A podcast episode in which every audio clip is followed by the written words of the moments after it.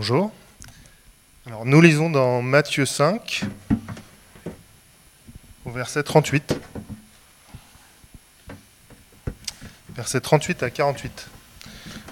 Vous avez appris qu'il a été dit œil pour œil et dent pour dent. Mais moi je vous le dis de ne pas résister aux méchants. Si quelqu'un te gifle sur la joue droite, tends-lui aussi l'autre. Si quelqu'un veut te faire un procès et prend ta chemise, laisse-lui encore ton manteau. Si quelqu'un te force à faire un kilomètre, fais-en deux avec lui. Donne à celui qui t'adresse une demande et ne te détourne pas de celui qui veut te faire un emprunt. Vous avez appris qu'il a été dit, tu aimeras ton prochain et tu détesteras ton ennemi. Mais moi, je vous dis, aimez vos ennemis, bénissez ceux qui vous maudissent, faites du bien à ceux qui vous détestent, et priez pour ceux qui vous maltraitent et qui vous persécutent, afin d'être les fils de votre Père céleste. En effet, il fait lever son soleil sur les méchants et sur les bons, il fait pleuvoir sur les justes et sur les injustes. Si vous aimez ceux qui vous aiment, quelle récompense méritez-vous? Les collecteurs d'impôts n'agissent-ils pas de même? Et si, vous ne saluez seulement, et si vous saluez seulement vos frères, que faites-vous d'extraordinaire? Les membres des autres peuples n'agissent-ils pas de même Soyez donc parfaits comme votre, Père céleste est parfait. Bienvenue à, l'Église Connexion. On est très heureux euh, de vous avoir euh, parmi nous ce matin. Merci à l'équipe de Louange. Je sais, je, sais, ce que c'est euh, que de galérer avec la technologie, donc merci beaucoup de votre sang-froid dans, dans une situation stressante. on, est, on est très heureux d'avoir tout le monde parmi nous ici de, de louer notre Seigneur ensemble pour, commencer, juste pour nous mettre un petit peu dans le contexte, je ne sais pas combien d'entre vous euh, ont vu la série de, euh, euh, les films de la série John Wick. Ne levez pas les mains nécessairement, mais je ne les recommande pas pour tout le monde. Ils sont très violents tous. Mais l'histoire centrale de ces films, bizarrement, a un lien avec notre texte d'aujourd'hui. je vais juste spoiler les cinq premières minutes du premier film. D'accord? Dans ces films, John Wick est un assassin retraité et sa femme meurt d'une maladie rare. Euh, cette femme euh, euh, lui donne comme un dernier cadeau d'au revoir pour lui. Elle, lui offre un, petit chiot, mignon comme tout. Quelques jours après l'enterrement de sa femme, une bande de, une sorte de voyous entre dans sa maison. Ils, le battent, ils cassent tout dans sa maison, ils volent sa voiture et ils tuent son chien. Alors John Wick, fou de rage, après avoir perdu la seule chose qui lui restait de sa femme, commence à prendre sa revanche contre cette bande de manière horrible. Euh, si ça vous paraît ridicule, vous avez, vous avez raison. Euh, c'est tout à fait ridicule. Mais quand on regarde le film, on comprend un petit peu pourquoi euh, on, on, ferait quelque chose comme ça. On éprouve de la pitié pour, pour cet homme et donc on prend une sorte une sorte de plaisir pervers à le regarder faire tout ce qu'il fait, peu importe à quel point c'est horrible et violent, au nom de sa vengeance que on a, on a l'impression est bien, bien méritée. Euh, plusieurs films et plusieurs livres euh, au fil de l'histoire ont, presque cette même, ce, même scénario. Euh, je pense qu'on n'arrête pas de, de, raconter des histoires comme celle-là parce que la colère juste peut, d'une certaine manière, nous rendre puissants ou en tout cas nous donner l'impression de puissance. La victime euh, est rendue capable de faire quelque chose qu'elle ne ferait pas normalement parce que dans cette situation, ça nous paraît juste. Euh, c'est mérité. Et ça nous fait du bien de savoir que les méchants ont reçu ce qu'ils méritaient. Ça nous fait du bien en tout cas jusqu'à ce qu'on euh, se rappelle que dans notre histoire, c'est nous qui sommes les méchants. dans, dans, ce dernier passage du chapitre 5, euh, euh, euh, du chapitre 5 de l'évangile de Matthieu. Jésus nous donne deux derniers exemples du point qu'il fait depuis presque 30 versets maintenant. Il a, il, a, dit à ses disciples qu'ils doivent être sel et lumière dans ce monde, c'est-à-dire qu'ils doivent préserver et présenter le message et le caractère de son royaume à ce monde. Et il a dit qu'on fait cela quand on ne se contente pas euh, euh, d'obéir à un standard de comportement selon lequel euh, on peut faire les bonnes choses sans pourtant être les bonnes personnes. il nous appelle à une obéissance plus profonde que cela. Et il se sert depuis un moment de cette formule verbale. Il dit Vous avez appris que. Et puis il cite un commandement que tout le monde connaît. Et puis il dit Mais moi je vous dis que. Et il interprète ce commandement différemment d'eux, mais, mais correctement. Dans chaque cas, il prend un principe que les disciples pensent connaître et il le retourne pour montrer que si obéir à la loi et tout ce qu'ils font, ils ratent le cible. Il va faire ça deux fois encore dans notre texte d'aujourd'hui, mais en réalité, c'est un seul exemple qui donne euh, deux moitiés d'un même principe. Euh, donc, le premier exemple qu'il donne est celui de la rétribution contre euh, quelqu'un qui nous fait du mal, ou plus précisément, la justice contre cette personne. Donc, verset 38, on a lu Vous avez appris qu'il a été dit œil pour œil et dent pour dent. alors, arrêtons là juste un instant. C'est pas logique, ça? Œil pour œil, dent pour dent. Euh, c'est comme ça que les enfants pensent à, la, pensent à la justice. On les frappe, ils frappent. On les mord, ils mordent. Euh, euh, et, ils pensent comme ça parce que c'est ça qui nous paraît juste. Et, en fait, c'est juste. On veut, que tout le monde, que le monde fonctionne comme ça. Si quelqu'un nous fait du mal ou, ou, veut qu'ils aient, nous on veut qu'ils aient mal de la, de la même manière. On veut qu'ils sachent ce que ça fait que de souffrir comme ça. La loi de Moïse avait une provision pour cela aussi, on la trouve dans Exode 21, Lévitique 24, Deutéronome 19. C'est ça que Jésus cite ici le contexte plus large, quand on, lit ce commandement dans le contexte de ces, livres, euh, euh, montre qu'on ne devait pas prendre cette loi littéralement à chaque fois. Euh, c'était un principe basé sur la dignité de la vie humaine, créée à l'image de Dieu et qui prévoyait des réparations pour le mal qui est commis. donc ces commandements existaient comme un avertissement pour empêcher, pour empêcher les Israélites de se faire du mal les uns aux autres. Mais qu'en est-il de, la personne à qui le mal est fait? Euh, il serait facile d'utiliser ce concept d'œil pour œil, dent pour dent, comme une arme, euh, de commencer euh, d'une certaine manière à réfléchir comme un bourreau. c'est juste, et donc c'est ça que je, que je vais faire. Il m'a fait ça, et donc je vais lui refaire le même coup. Et si je ne peux pas faire cela, au moins je vais nourrir ma rancune jusqu'au bout, parce que ma rancune est bien méritée quand même. J'ai raison d'avoir ce sentiment-là. Mais cette loi euh, n'existe pas pour produire cette attitude, et on le voit si on lit dans le contexte, c'était un moyen de protéger la société de manière large euh, d'Israël, et, pas pour dire aux individus comment ils devaient euh, se comporter les uns avec les autres. et si on regarde au reste de la loi et le type de personne que Dieu voulait que son peuple devienne, on, on voit cela assez clairement. Et donc Jésus nous donne ce rappel. Il dit, même si, entre guillemets, œil pour œil, dent pour dent est juste, ce n'est pas nécessaire à chaque fois et ne devrait pas être notre instinct. Notre instinct, en fait, devrait aller dans le sens contraire. verset 38 encore, vous avez appris qu'il a été dit, œil pour œil et dent pour dent. Mais moi, je vous dis de ne pas résister aux méchants. Si quelqu'un te gifle sur la joue, droite, tends lui aussi l'autre. Si quelqu'un veut te faire un procès et prendre ta chemise, laisse-lui encore ton manteau. Si quelqu'un te force à faire un kilomètre, fais-en deux avec lui. est-ce, qu'on peut juste être honnête un instant et admettre à quel point ça nous paraît fou, ce qu'il dit? Juste, juste ridicule. Euh, quand, on entend cela, ça nous, euh, nous semble pas seulement faible, mais stupide d'agir comme ça. Ça va à l'encontre de tout ce qu'on a appris sur ce que c'est que d'être fort.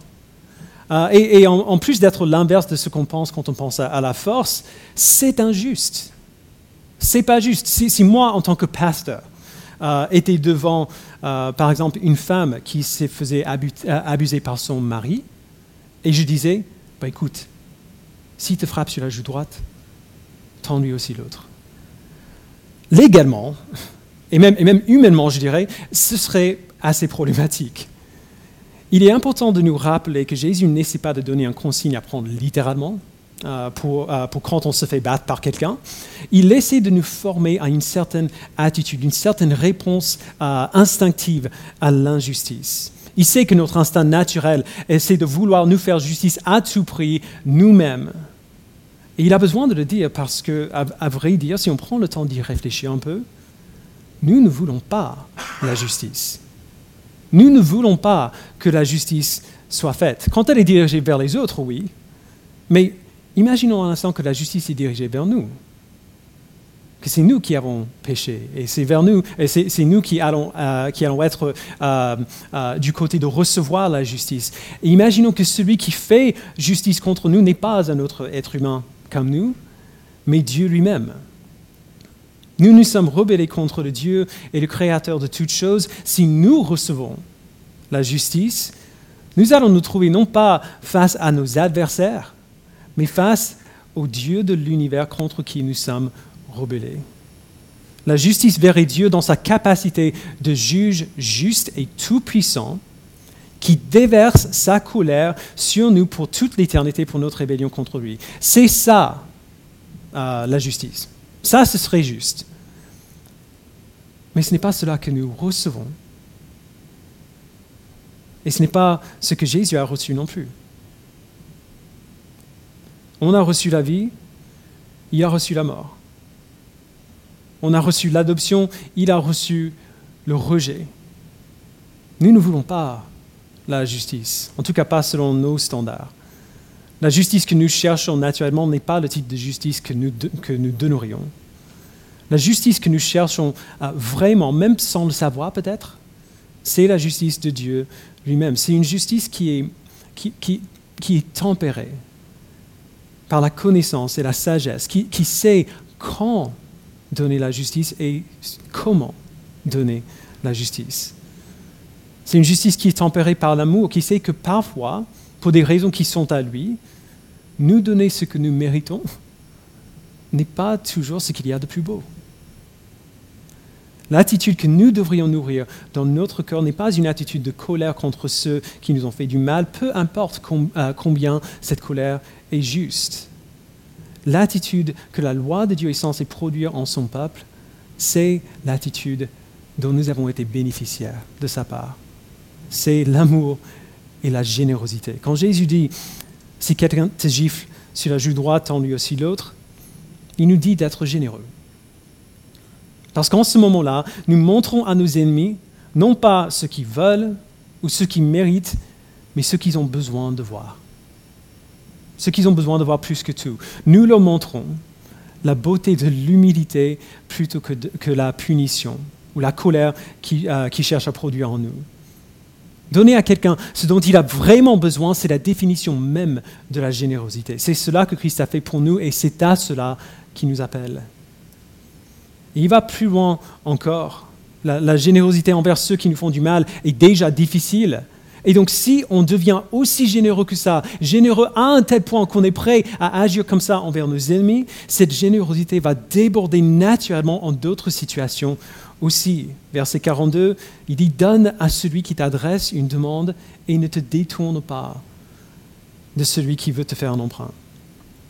Nous sommes appelés à être des gens qui sont, qui sont tellement humble, tellement désintéressé par notre réputation ou notre mérite ou même nos possessions, que nous sommes prêts à tout laisser partir si en donnant, nous pouvons montrer aux autres à quoi ressemble la générosité et l'amour de notre Père. Dans ces situations où une personne ordinaire serait outrée à l'idée de s'être fait avoir, le peuple de Dieu laisse sa lumière briller devant les hommes pour leur montrer à quoi ressemble la bonté et la grâce de Dieu. Donc Jésus nous donne ce modèle.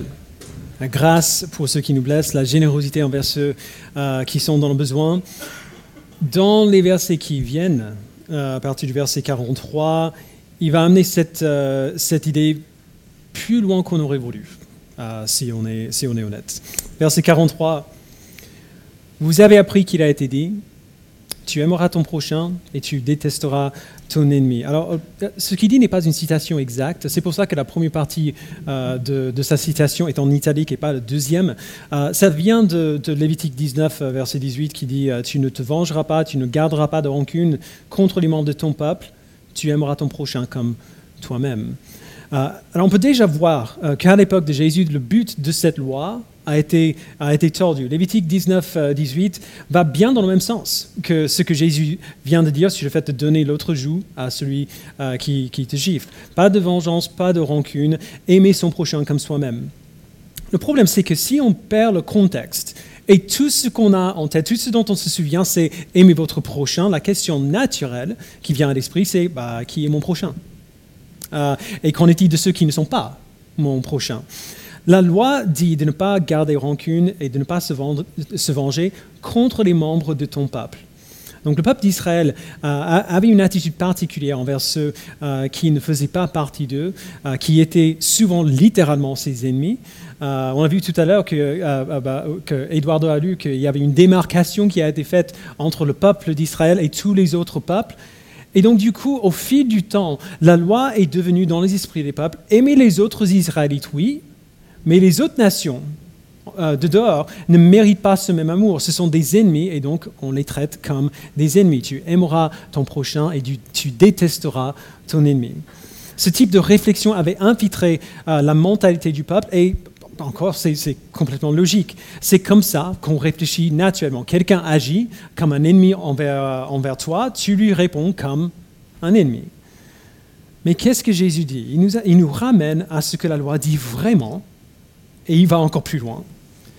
Le but de la loi, il dit, n'est pas de produire une sorte de loyauté nationaliste, ni de pousser les gens à détester euh, leurs ennemis. Le but, c'est bien l'amour. Et il le dit, bien sûr, parce qu'il sait que très bientôt, les ennemis de ses disciples qui, qui l'écoutent seront bel et bien des membres de leur propre peuple, et pas des étrangers. Verset 44, Et moi je vous dis, aimez vos ennemis Bénissez ceux qui vous maudissent, faites du bien à ceux qui vous détestent et priez pour ceux qui vous maltraitent et qui vous persécutent. Ce, qui dit reste choquant euh, aujourd'hui.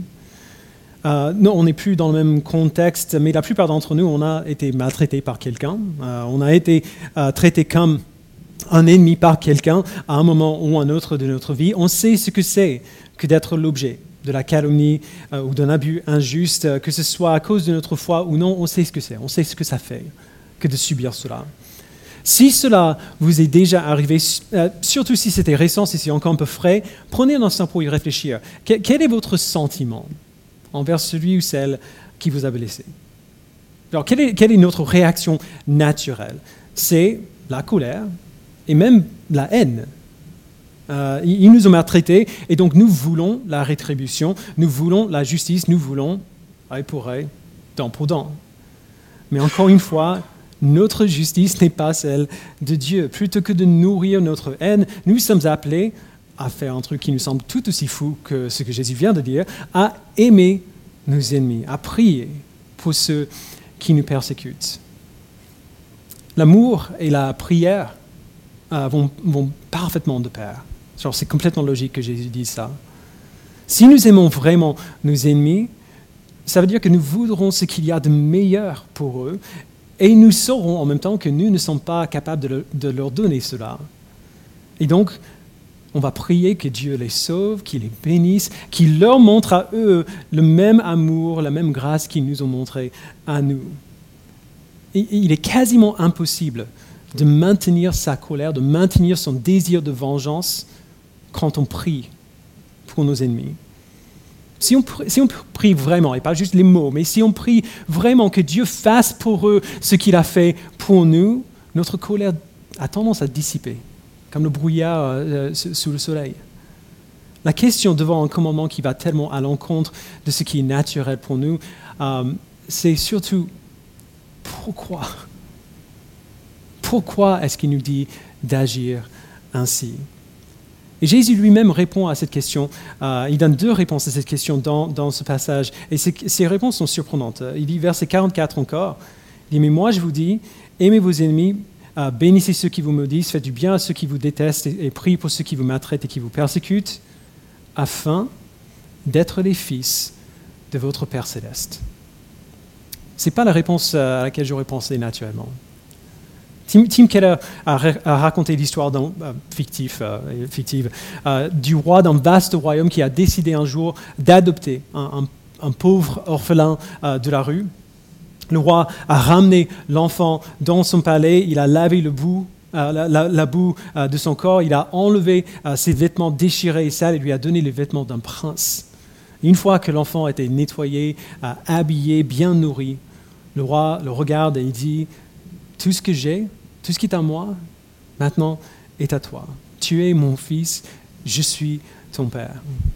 Alors l'enfant, un peu perplexe devant, devant la générosité du roi, il dit, mais pourquoi est-ce que tu fais ça? Pourquoi est-ce que tu m'as adopté? Et le roi répond, c'est pas à toi de savoir cela. Tout ce qu'il te faut savoir, c'est que maintenant tu es mon enfant.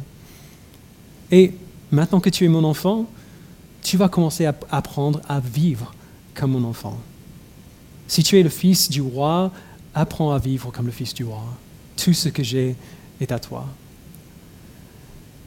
Nous sommes les fils et les filles du roi des rois. Nous avons été adoptés dans sa famille. Maintenant, maintenant que nous sommes adoptés, maintenant que nous sommes ses enfants, nous devons apprendre à vivre comme ses fils et comme ses filles. Nous devons apprendre à vivre comme il vit, euh, comme, il vit et à aimer comme lui, il aime. Aimez vos ennemis, priez pour ceux qui vous persécutent afin d'être les fils de votre Père céleste. Du coup, si notre, notre, notre but, notre appel est d'apprendre à vivre comme notre Père, il vit, à apprendre à aimer comme lui, il aime, comment est-ce que Dieu aime?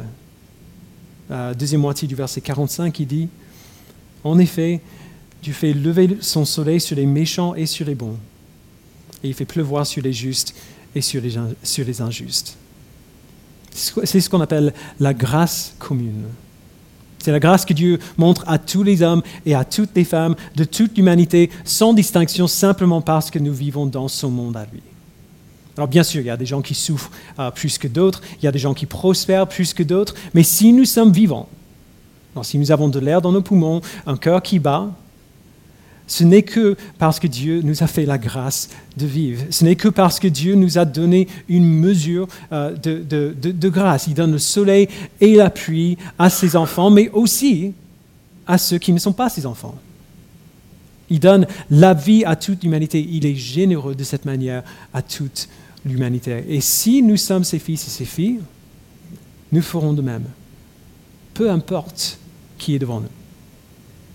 Si nous sommes nos fils, euh, ses fils et ses filles, nous ne baserons pas nos agissements euh, sur ce que quelqu'un d'autre mérite, parce que nous méritons tous le jugement de Dieu. Nous verrons l'exemple de notre Père qui donne le soleil et la pluie aux justes et aux injustes, et nous ferons de même. L'amour que nous montrons à nos frères, à, nos frères et sœurs, à qui nous sommes proches, en qui on est en famille, avec qui on est en famille, on montrera ce même amour à tous, même à ceux qui nous blesse terriblement. Alors nous aimons nos ennemis parce que notre Père est généreux envers nous et parce que nous sommes ses enfants. Et deuxièmement, nous aimons nos ennemis non seulement parce que nous sommes ses enfants, mais pour montrer que nous sommes ses enfants. Il dit au verset 46, Si vous aimez ceux qui vous aiment, quelle récompense méritez-vous Les collecteurs d'impôts n'agissent-ils pas de même? Et si vous saluez seulement vos frères, que faites-vous d'extraordinaire? Les membres des autres peuples n'agissent-ils pas de même? On a parlé de cette démarcation du peuple de Dieu tout à l'heure. Jésus dit que c'est comme ça qu'on se démarque. Nous nous démarquons en, en, tant que les enfants de Dieu par l'amour que nous montrons à nos ennemis. N'importe qui peut ne pas faire ça. N'importe qui peut aimer un frère et détester un ennemi. C'est ça qui est naturel. Mais ce n'est pas naturel de répondre à la persécution par l'amour. Personne n'aime le méchant. Dans les films peut-être, genre, euh, j'aime, bien aussi Dark Vador, mais dans la vraie vie, ça ne marche pas comme ça. Personne n'aime naturellement euh, quelqu'un qui est vraiment un ennemi.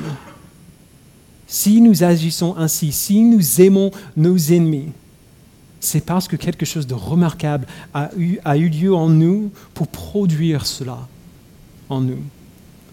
Alors bien sûr, il y a certains non-chrétiens euh, qui ont aussi appris à être bons et généreux même envers leurs ennemis et parfois même mieux que nous. Mais ils ne le font pas pour la même raison ni de la même manière. Nous n'aimons pas nos ennemis parce que nous avons adopté une philosophie euh, qui l'exige ou par un altruisme euh, que, nous trouvons admirable, tout simplement. Nous aimons nos ennemis, Jésus dit, afin d'être les fils et les filles de notre Père céleste. C'est ça la chose spectaculaire qui a eu lieu en nous. Nous avons été adoptés comme fils et filles de Dieu et aimer nos ennemis parce que nous sommes les enfants de Dieu, aimer nos ennemis parce que nous, euh, nous apprenons à ressembler à notre Père, ça prouve que nous sommes ses enfants. Cela prouve à nous-mêmes et au monde extérieur notre identité de membre de sa famille. C'est de ça que Jésus parlait au verset 16. Je ne sais pas si vous vous en souvenez quand il disait euh, que votre lumière brille euh, ainsi devant les hommes afin qu'ils voient votre belle manière d'agir et rendent gloire à votre Père céleste. C'est pour cela que, que, donner l'autre joue n'est pas un signe de faiblesse. Ce n'est pas simplement euh, se laisser, genre, se faire avoir. Nous agissons ainsi pour montrer quelque chose à la personne qui est devant nous pour qu'il voit notre manière d'agir et qu'il lève les yeux vers notre Père. Notre lumière brille devant les hommes euh, lorsque les hommes nous voient agir d'une telle manière à ce qu'il n'y ait aucune autre explication possible, sinon l'œuvre de Dieu en nous. Et c'est ça le but. C'est pour cela que nous visons non pas une obéissance superficielle, mais une obéissance plus profonde. Ou pour le dire autrement, c'est pour cela que nous visons la perfection. Verset 48, peu, euh, importe, euh, n'importe qui euh, peut aimer ses frères, et donc il dit, démarquez-vous, soyez donc parfaits, comme votre Père céleste est parfait. C'est un verset qui m'a terrifié pendant des années, comme ça a terrifié pas mal d'entre nous. Mais ce que, ce que dit Jésus est assez simple quand même. Nous visons la perfection de notre Père parce qu'il est parfait et nous sommes à lui. Nous visons sa perfection parce qu'il est parfait et nous sommes à lui. Jésus met la barre tellement haute parce qu'il sait que si la barre n'est pas aussi haute que ça, nous ne viserons pas aussi haut que ça. Sa perfection est le but parce qu'il est notre Père et nous apprenons à vivre comme ses enfants. Notre Père est parfait et nous voulons être comme lui comme tous les enfants veulent être comme leurs parents qui les aiment. Si nous voulons une cible à viser, c'est ça, la perfection de notre Père. Et, ça ne devrait pas nous surprendre d'ailleurs. Jésus l'a déjà dit euh, tout, en haut de notre passage au verset 20. Il dit, si votre justice ne dépasse pas celle des spécialistes de la loi et des pharisiens, vous n'entrerez pas dans le royaume des cieux. Cette justice qui dépasse celle euh, des chefs religieux, c'est la justice parfaite de notre Père céleste. C'est vers cela qui nous amène. C'est cela qui produira en nous. On n'y passe encore, mais c'est vers là qu'on va, euh, va. Alors je sais bien que pour plusieurs d'entre, d'entre vous, tout ce que j'ai dit ce matin, vous le saviez déjà. J'ai rien dit de nouveau, euh, rien dit de hyper controversé. Si vous avez grandi dans l'Église, vous avez entendu ces choses. Même les non-croyants ont entendu euh, ces phrases. Si quelqu'un te gifle sur la joue droite, aimez vos ennemis et ainsi de suite. Ces, passages sont presque devenus des clichés maintenant. Euh, et ce sont des clichés parce qu'on les a tellement entendus, on les a entendus tellement de fois euh, qu'on n'y pense même plus. Euh, et, et, parce qu'on n'y pense plus, parce qu'on les a entendus tellement de fois, on pense les avoir intégrés. Et c'est là où est notre problème. Puisqu'on peut les citer par cœur, ces versets, on imagine qu'on les a intégrés. Et c'est pas vrai pour autant. Quand l'apôtre Paul euh, écrivait euh, sa première lettre aux Corinthiens, il adresse un problème euh, qu'ils avaient, des chrétiens poursuivaient d'autres chrétiens en justice, genre en tribunal. Paul en parle au début d'un Corinthiens 6, et puis au verset 7, quand on, quand on le lit, on peut sentir son incrédulité devant la situation. Il dit, c'est déjà pour vous un échec complet d'avoir des procès les uns avec les autres. Pourquoi ne supportez-vous pas plutôt une injustice? Pourquoi ne vous laissez-vous pas plutôt dépouiller?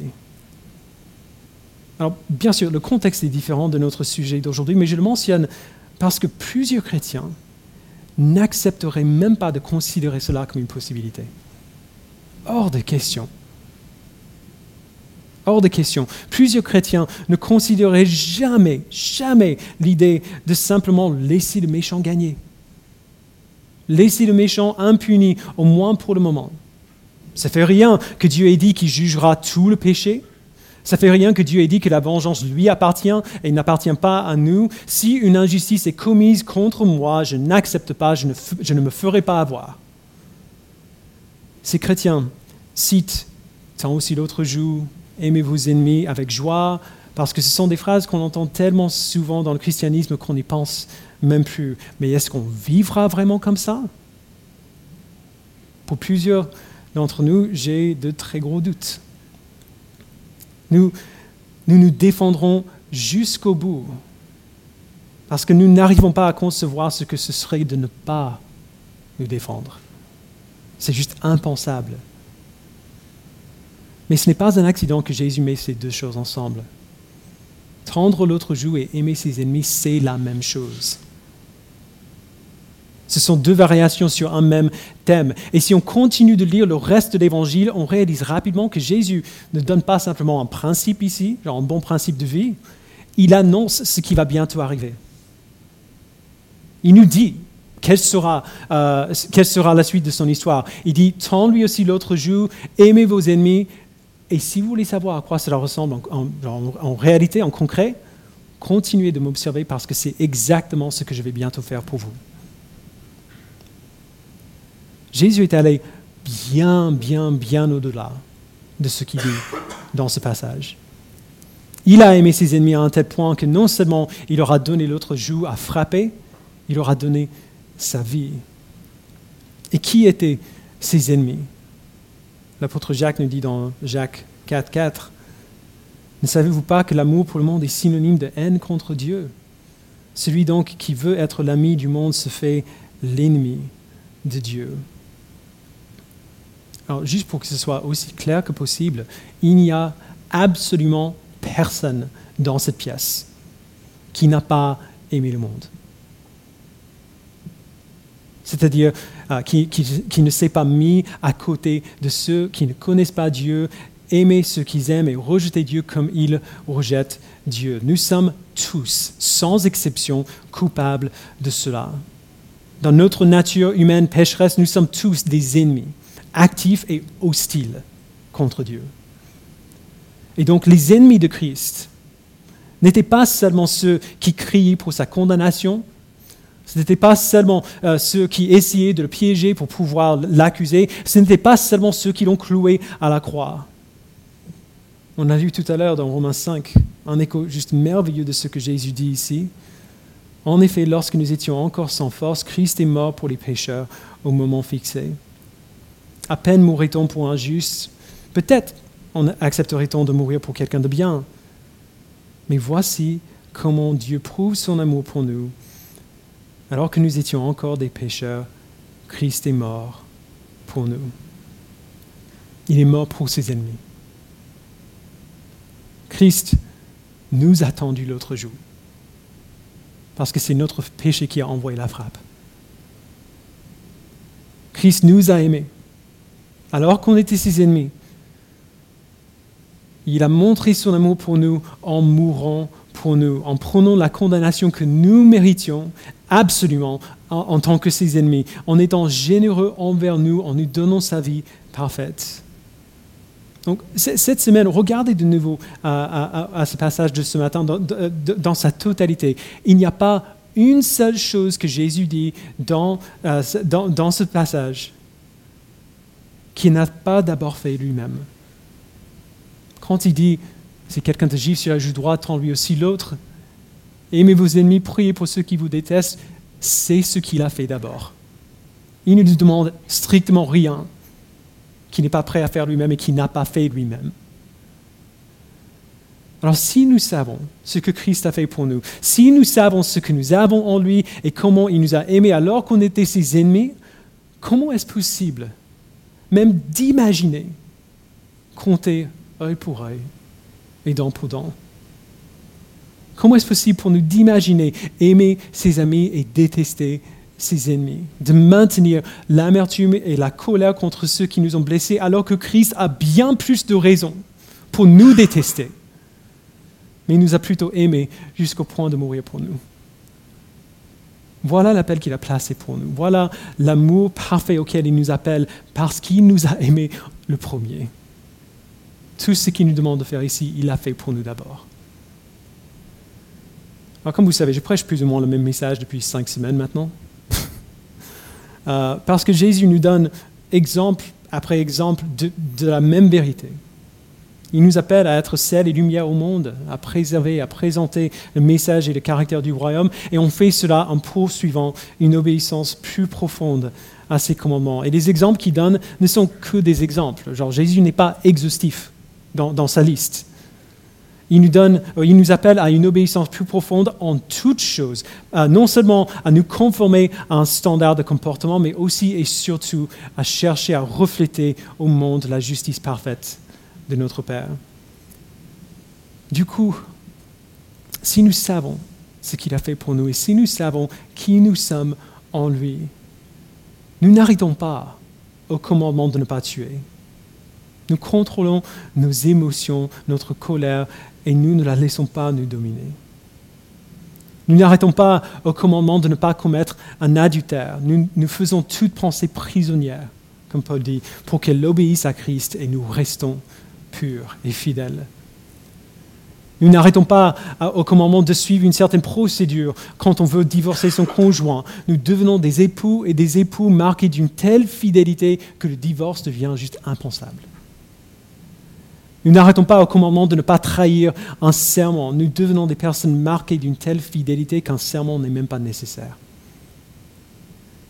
Nous n'arrêtons pas au commandement euh, d'exercer la justice. Nous faisons confiance que notre Père a exercé la justice pour nous dans la personne de son Fils et nous montrons l'humilité généreuse, généreuse à ceux qui nous maltraitent. Nous n'arrêtons pas au commandement d'aimer notre prochain. Nous reflétons l'amour de notre Père céleste et nous aimons nos ennemis aussi, comme Christ nous a aimés alors que nous étions ses ennemis. Et nous faisons tout cela nous faisons comme cela pour chaque commandement que nous voyons dans la parole de Dieu. Nous ne nous contentons pas de l'obéissance simple, entre guillemets, même si l'obéissance simple, genre, c'est, euh, un commandement, c'est un début non négligeable. Genre, il ne demande pas moins que ça. Nous cherchons quand même plus de profondeur que cela. Nous n'essayons pas seulement de faire la bonne chose, mais de devenir par, par son aide les bons types de, personnes, apprendre à vivre comme les enfants du roi. Jésus va continuer de nous montrer à quoi cela ressemble dans les deux chapitres à venir, mais, mais pour l'instant, nous devons nous souvenir que tout cela serait impossible euh, sans son aide. Alors c'est possible de ne pas tuer, c'est possible de ne pas commettre d'adultère, de ne pas mentir. Ce n'est pas possible tout seul d'être parfait comme notre Père céleste est parfait. Mais voici le don que nous avons reçu, et c'est avec cela qu'on termine. Avec son aide, par son esprit, nous poursuivons la perfection et nous poursuivons la justice qui est plus grande que celle des chefs religieux. Avec son aide, par son esprit, nous serons sel et lumière dans ce monde. Nous préserverons et nous présenterons le message et les caractères du royaume. Nous laisserons notre lumière briller devant les hommes afin qu'ils voient notre belle manière d'agir et qui rendent gloire à notre Père céleste. C'est possible. Tout ce qu'il dit est possible et il nous l'a prouvé parce qu'il a fait. Je vous invite à, prier.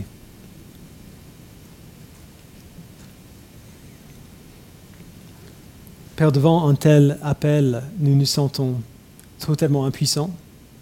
Et en nous-mêmes, nous, nous, le sommes totalement. Nous ne pouvons pas par nous-mêmes aimer ennemis. On peut aimer nos amis, on peut aimer ceux qui nous aiment, mais aimer ceux qui nous font du mal par nous-mêmes, ce n'est pas possible. Pas si on parle de l'amour euh, que tu nous as montré. Mais Père, en ton Fils, tu as ouvert la voie à ce que nous, soyons pas simplement, euh, pas simplement en règle, entre guillemets, avec toi, mais réconciliés pleinement et totalement avec toi, adoptés comme tes fils et comme tes filles. Et maintenant que nous sommes tes fils et tes filles par ton esprit, tu nous transformes.